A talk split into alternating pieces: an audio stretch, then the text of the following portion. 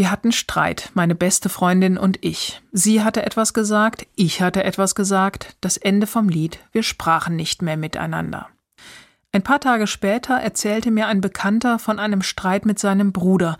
Er hatte etwas gesagt, der Bruder hatte etwas gesagt, und jetzt sprachen sie nicht mehr miteinander.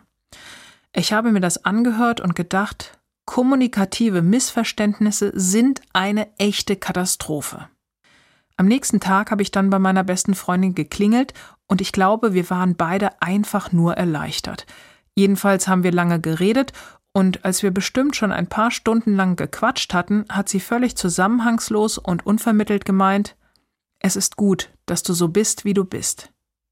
Ich habe gar nicht gewusst, was ich sagen sollte. Ich glaube, ich bin ein bisschen rot geworden ob dieses Kompliments.